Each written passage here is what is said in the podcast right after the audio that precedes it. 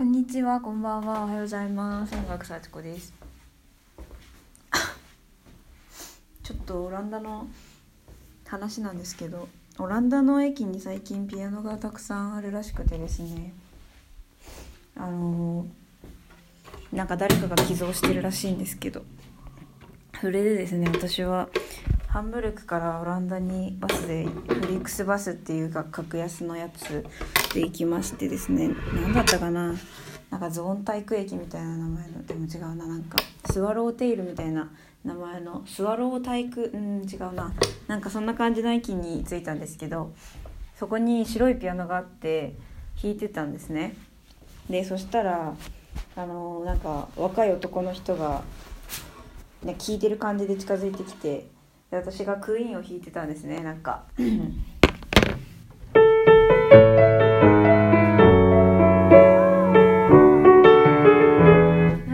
これ「Somebody to Love」っていう曲なんですけど。そしたら「おクイーンじゃん」みたいな感じで食いついてきて「何の曲が好きなの?」って言ったら「ボヘミアン・ラプソディが好きだよ」って言ってで今映画で話題の「ボヘミアン・ラプソディ」ですね。あので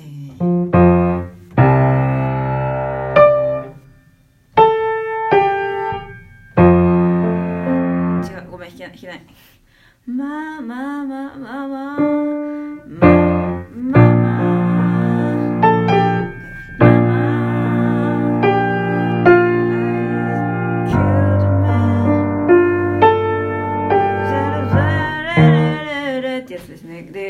で私じゃあ弾いてあげるよって思って。でもなんか難しくて弾けなくて。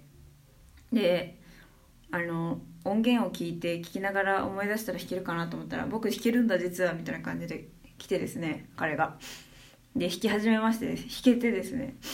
だからじゃああ私歌うわって言って歌ったんですけどでそっから何曲かクイーンの曲を彼が弾け弾いて私が歌ってで「We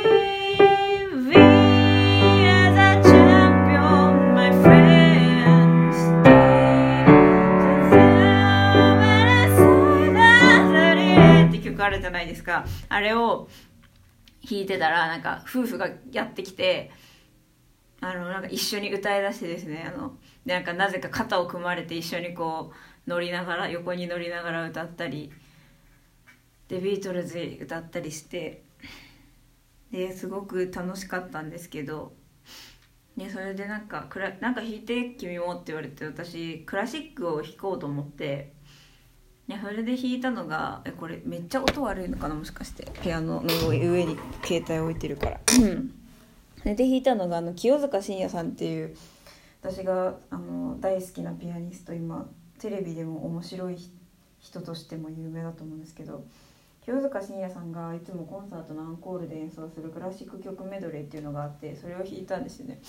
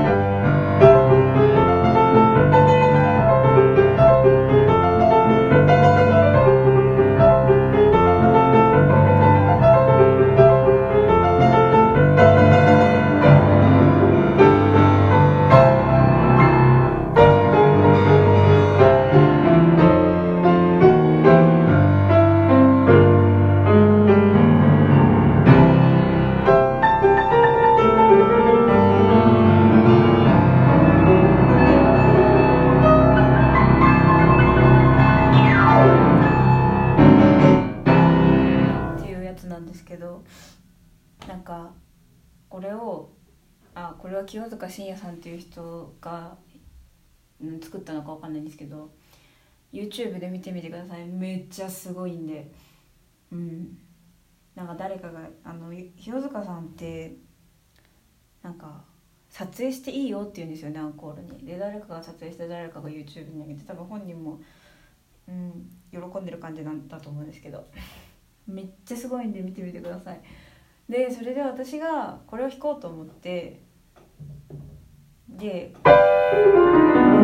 でやったらなんか止められちゃったんですよねその男の子に「えそれそれ僕のお父さんめっちゃ好きなんだよね」って言われて「それ弾いてよ」って言われて全部この曲ショパンの革命をっていう曲なんですけど革命のエチュードっていうんですけどでもなんか昔私これを一回やったんですけど弾けなくて途中で途中で詰まっちゃってごめんみたいになっちゃって、えー、やっぱりこういう有名な曲は弾けた方がいいなと思って今練習してるんですけどなんかそれであそうそう。で私はこのなんでラジオを撮ったかっていうとあのショパンショパンについてざっとなんだろうな。あこの曲この曲ショパンだよねって言ってかっこつけられるようにこのラジオを聴いたらなるようにしようかなと思って。なんかクラシック曲のみんなが知ってる曲の題名を言えたらかっこよくないですか？作曲者とか。ね。そう。だからまあ有名な曲だけちょっとこれショパンですよってことだけやりたかったんです。っていうね。何それって。えっとでこれは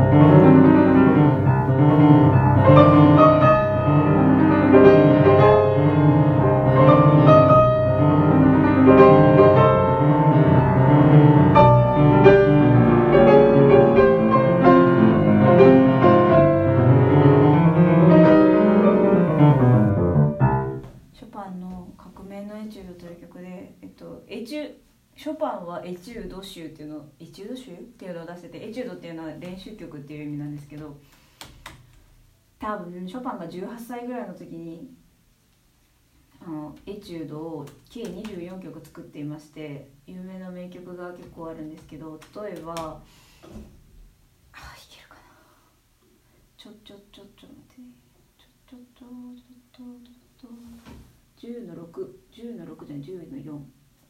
10練習番号10えー作品番号10の4あじゃあ10の4は違うわ。10の4は弾けないんですけどちょっと弾いてみますね。あの「のだめカンタービレ」でも有名。えななんか全然あのこういうやつです。こういうやつね。これもショパンでしょ。あと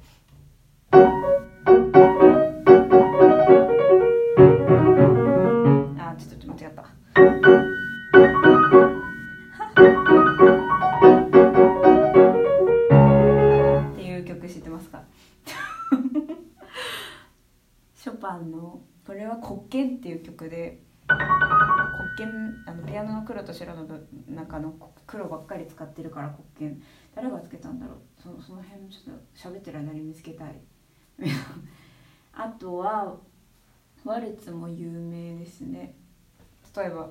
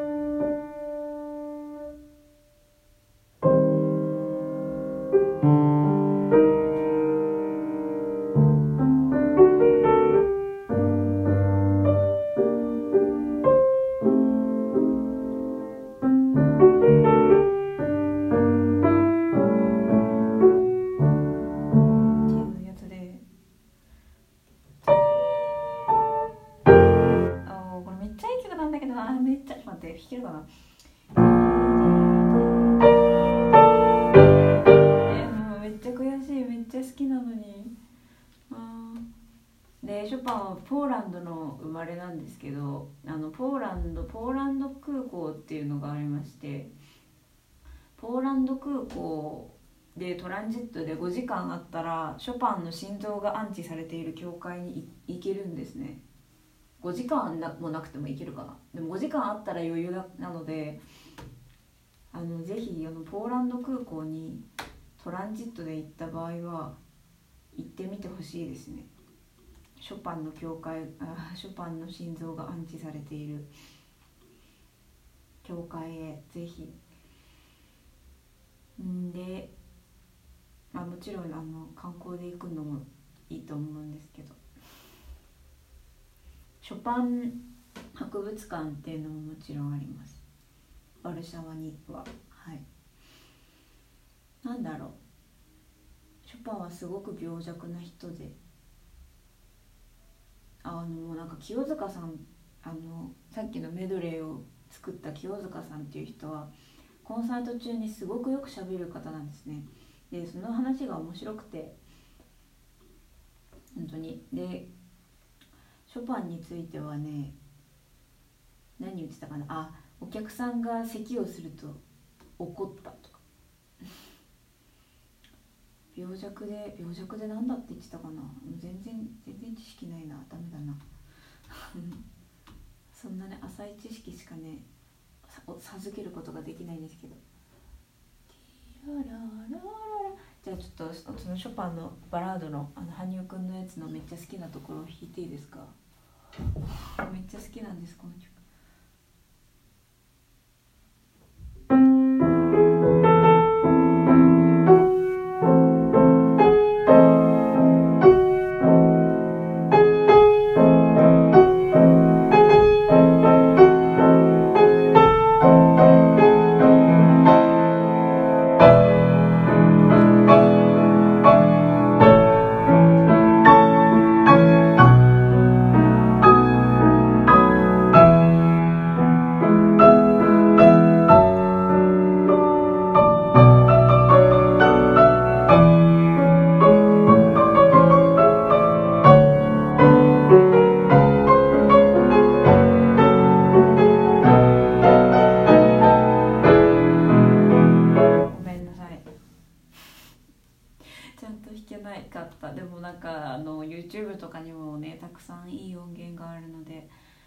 ぜひショパンに興味を持ったらですね聞いてみてください。うんうんうんうん。いい音源が聞きたくなるようにねわざと下手に弾いたってことにしときますね。あそうそれすっごい有名なあーんと英雄ポロネーズか。チャンチャラチャチャチャラチャラチャラチャラチャラチャラチャチャチャチャチャチャラチャチャラ清塚さんがよく弾きまじゃあちょっと YouTube かけます。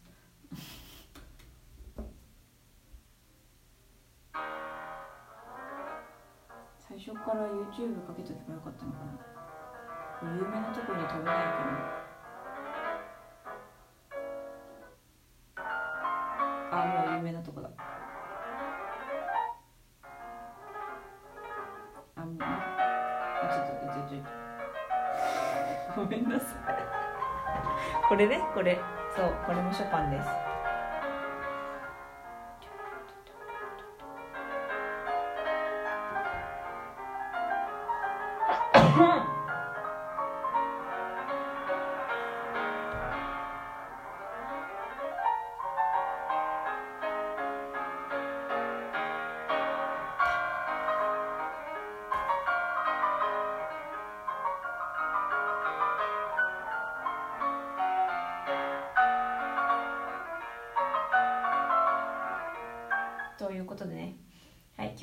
ついてラジオを聴いているだけで勉強になったということでね。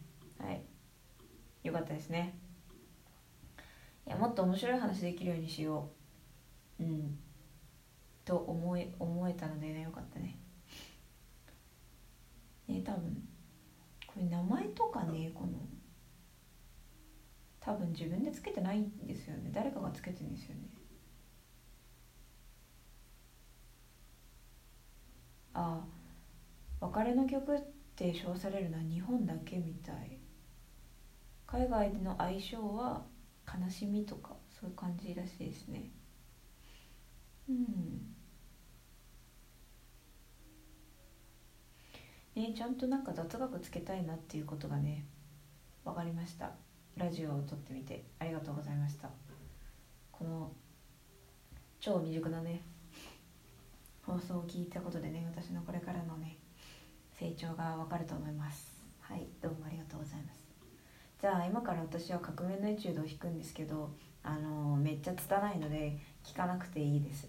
でも なんかこれから多分練習して上手くなるのでその比較対象としてねなんか残しておくのもいいかなと思ったんで革命のエチュードを弾きます。楽があそうだ。耳寄り情報なんですけどあの著作権フリーになった作曲家のクラシック作曲家の楽譜があの IMSLP っていうところからダウンロードできるんですよ。し放題なんですよ。でなんかわざわざそのサイトに行かなくてもショパン革命って言って出るかな？なんかできれば英語で打った方がいいですかね？ショパン英語っていうかもともとの言葉。ショパンエチュードってスコアって言ったらそのフリーでダウンロードできるサイトに飛べるので IMSLP っていうところに。でなのでねもし皆さんあの何か曲を弾きたくなったらそうやってあの楽譜は今ねそういう手に入る時代ですのでこれ多分違法じゃないんじゃないかな。多分違法じゃないと思いますけど著作権フリーだからやってることだと思いますけど。うんね難しいよねショパンの曲をあの弾くって最初から。多分エチュードとか難しい。何から始めるのがいいかな。やっぱワルツとかがいいかな。ノクターンとかノクターンがいいんじゃないかな。あノクターン紹介してない。ノクターンから始める手はどうでしょう。あのめっちゃ有名な曲があるんですよ。ちょっと待って。それをちょっと。えこれかな。9番かな。ティーラー9番じゃなくない ?6 9番じゃない？あのこういうやつ。ごめんなさい。いや絶対違う。ちょっとごめんなさい。適当に弾いてるの今。うん。9番じゃないと思う。何番だろうあれ？S, S モールって調べる。えでで S ドアか。S ええああ合ってた。ごめんなさい。合ってた。ノクターンっていうのは野草曲夜に思う曲と書いて野草曲っていうことです。ね野草曲ってこういう由来ですよとか言えたらいいんだけど言えないわ。こうやって誰かに伝えようとしてみると自分の足りないところが分かりますね。付き合わされる側はあの申し訳ないですけどあの成長するんで これから。えめっちゃ長く撮ってない？もう。えーと22分も撮ってる。わお。ここまでついてきたあなたは素晴らしいです。本当に。素晴らしすぎる。これからもよろしく。あの私ねもともとこのラジオねあの即興弾き語りとかしようと思ってたんですよ。でなんかお題っていうかメッセージとか歌詞とか送ってもらってそれを即興で歌にしたりとかなんか悩み前悩み相談に対して即興で歌を歌ったことあるんですけど。なんかあでもでもそうメールありきでやっていこうと思ってたんですけどなんか全然一番最初別に誰にも宣伝もしてなくてメール来るはずもなく一人で勝手に好きなことをしゃべるスタイルになってるんですけどあのメールしてくれたらあのめっちゃ答えますんでよかったらお願いします。はいノクターン2番ですね。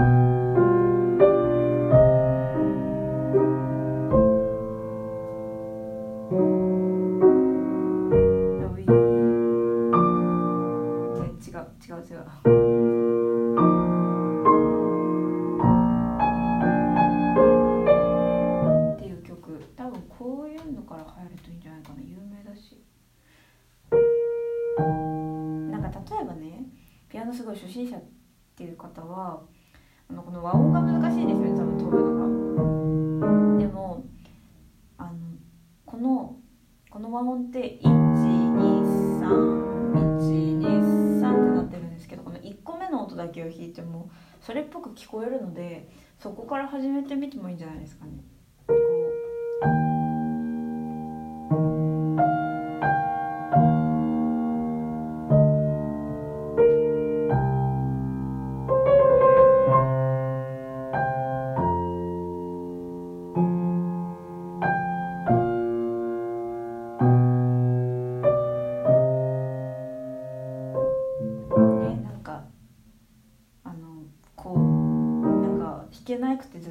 ってるよりずっとその方が楽しいと思うんですよね。でそれができたら例えばあの和音がバンバンってこうたくさん重なってるんですけど例えば2個目と3個目の2個目3個目は上の音だけ弾くとかそうすると。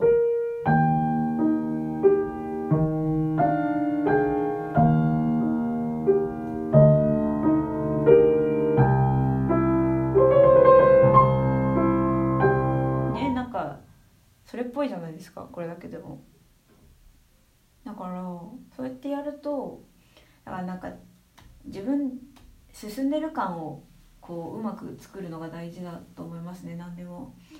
なんかだから無理なことを 1, 1個目の音から順番にやるんじゃなくてなんかできてる感を味わいながらやれる工夫っていうのがすごい大事だなと思います。はい。うん。じゃあ革命のエチュードを弾きますね。はい。うん。何時だ今？おお10時11分。うん「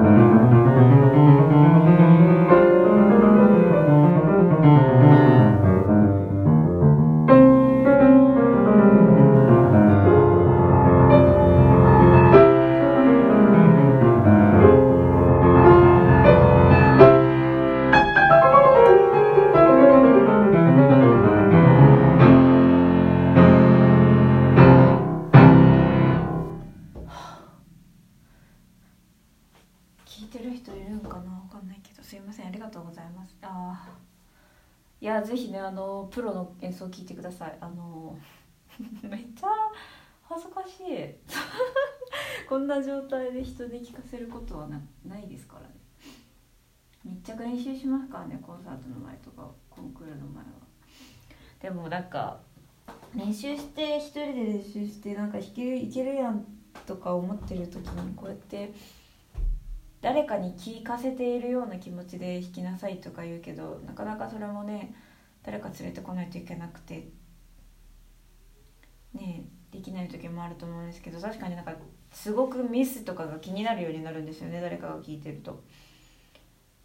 でこのラジオを撮るっていうのはすごくそれが手軽にできていいかもしれないですねなんかちゃんと客観的に見えるっていうか思ったより全然弾けないことが分かりました強弱とか全然考えてなかったしなんかうん。音だけとりあえず必死に弾いてた感じで弾けないところの、えっと、指が動かないところを勝手に遅くしちゃったりするしうん全然ですね。いやでも本当にありがとうございます。はあ。タランタラン。お気づきでしょうか？この曲はですねなんだろうこれ 3, 三部構成3タラタラタラタラあの皆さんおなじみの。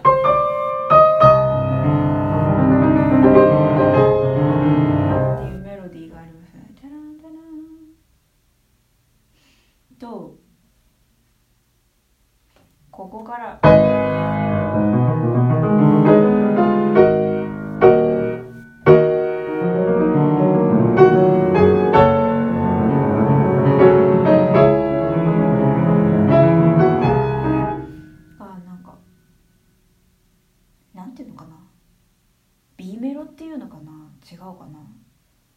なんかうん難しい。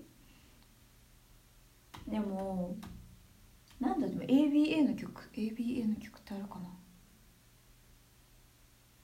あいい例が思い浮かんだですね。咲いた咲いたチューリップの花がね違うな。ちょうちょうちょうちょうの葉に止まれ違うな。あいい例が思いつかないんですけど。一つのテーマがあって二つ目のテーマが来てでもうさっき最初のテーマが帰ってくるっていう構成なんですよね。なんですけどただ帰ってくるだけじゃなくてあの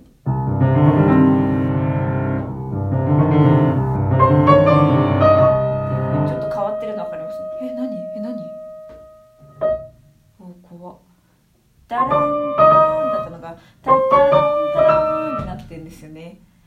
でダランダランなのでタララララタラランダランタララランタッタンダラなんかねリズムが変わってるんですよちょっとでそれがねなんかいいんですよねなんだろうやりきれなさなんだろうねだからただ戻ってくるだけじゃなくて工夫されてリズムが変わって戻ってきてしかもそのリズムっていうのがあのどこで言ったら分かるかな？例えば「」っていうリズムなんですけどこれって一拍に3つ音が入ってるんですね。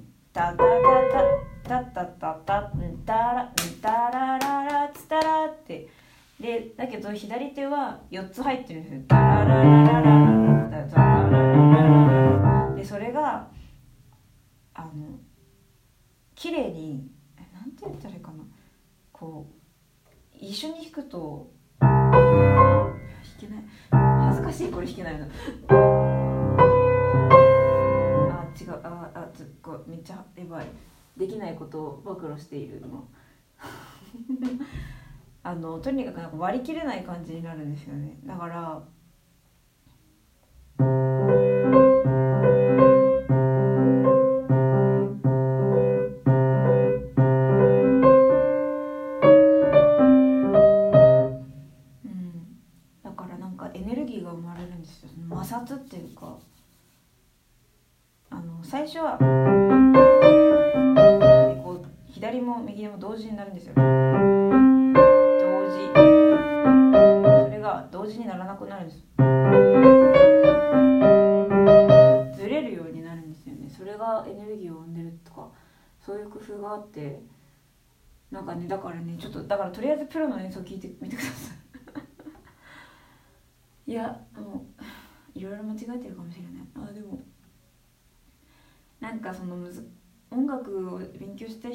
わからないような説明しかできないようではダメだと思うんですよね。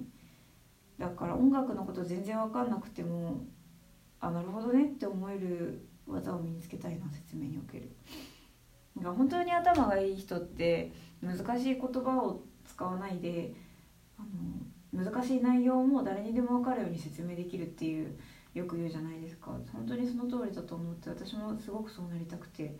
音楽のこと音楽の音楽クラシック音楽は難しいとか敷居が高いって思っている人がとても多いと思うっていうかまあそういう歴史の背景歴史的背景があるのは確かなんですけどでもなんか誰でも分かるように説明できるようになりたいなとはすごく思います。ということを気づかせてくれてありがとうございました。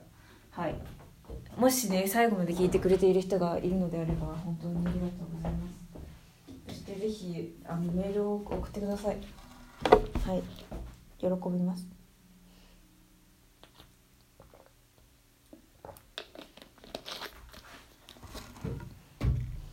いや。んじゃあまた。また会いましょう。それでは良い日を。バイバーイ